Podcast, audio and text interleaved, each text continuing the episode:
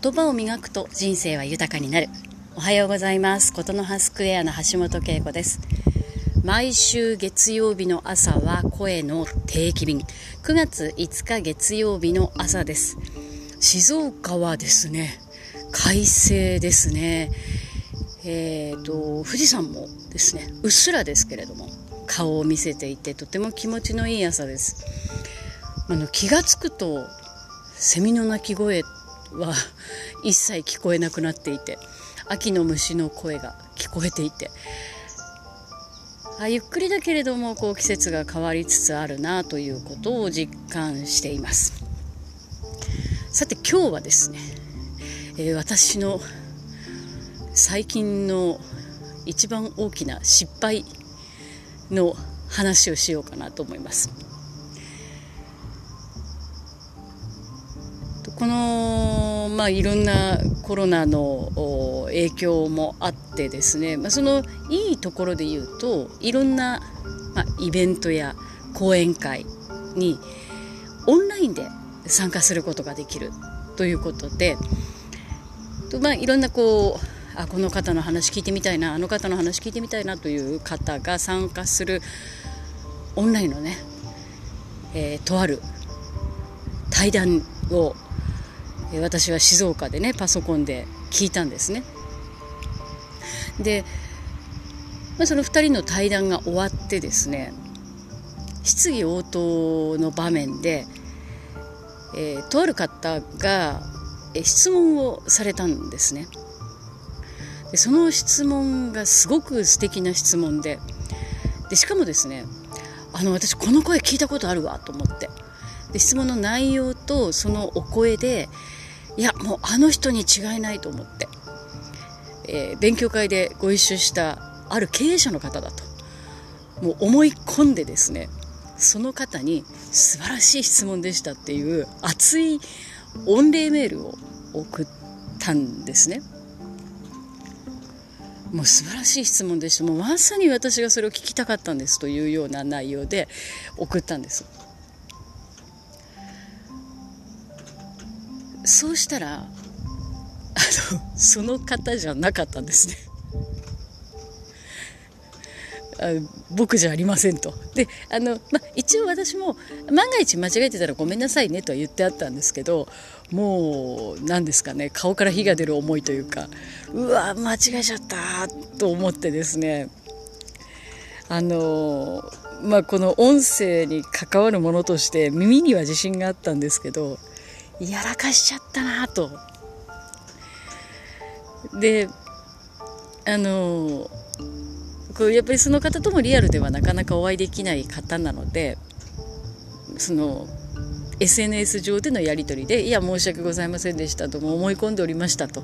いうようなやり取りをさせてもらったんですけどねでもねなんかあの言ってよかったなと思って。失敗してよかったなと思って。でなんかすごくその恥ずかしかったんだけれどもでもそのね私が間違えてメッセージを送っちゃった方ともすごく久しぶりにお話が SNS 上だけどできたしまたその方のこう対応力とかすごくお忙しい方なんですけどね。あの丁寧に「僕じゃありませんよ」ってこうねあの明るく丁寧に言ってくださることとかそのお人柄に触れることもできたし失敗いいなって思ったんですよね。でこれは私が勉強しているポジティブ心理学の松村あり先生もおっしゃってるんですけど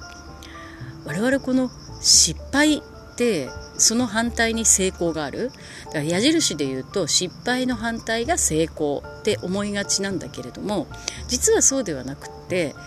成功、まあ、うまくいくのと同じ方向に失敗ってある同じ矢印上にあるんですよね。で、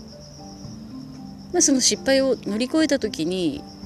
成功があったりとか失敗を数々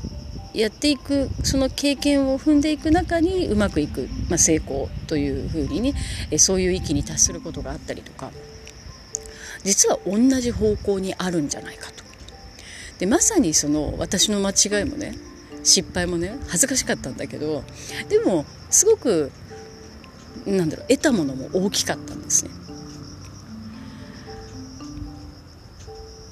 振り返れば自分の人生もそんなことばっかりだななんていうことを先週はずっと考えていたんですけれども皆さんはどうですか？なんか手痛い失敗とかね振り返って思い出した時に実はその先にいいことってあるんじゃないかあったんじゃないかってなんかそんなことにね思いを馳せる1週間もいいかなと思います。ちなみにですねその質問した方ですねえー、っともう私もね耳の専門家なんで 耳の専門家、えーと、音をね聞き分けることを一つ商売にもしてるのでね、え悔しくて何度も聞いてですね、えー、当てました。内容的にもですねあこの人だと思ってもしやこの人って2人目で当たりましたけどね正解を 導き出しましたけどね、えー、なかなか失敗というのは奥深いなというお話でした。季節も変わっていきます。私はまだまだ体調が戻りきれてないなという感じはするんですけれども。でもですねこうして一歩ずつ半歩ずつかな。一歩ずつかな。前に行けたらいいなと思っております。ということで今週も笑顔でいってらっしゃい。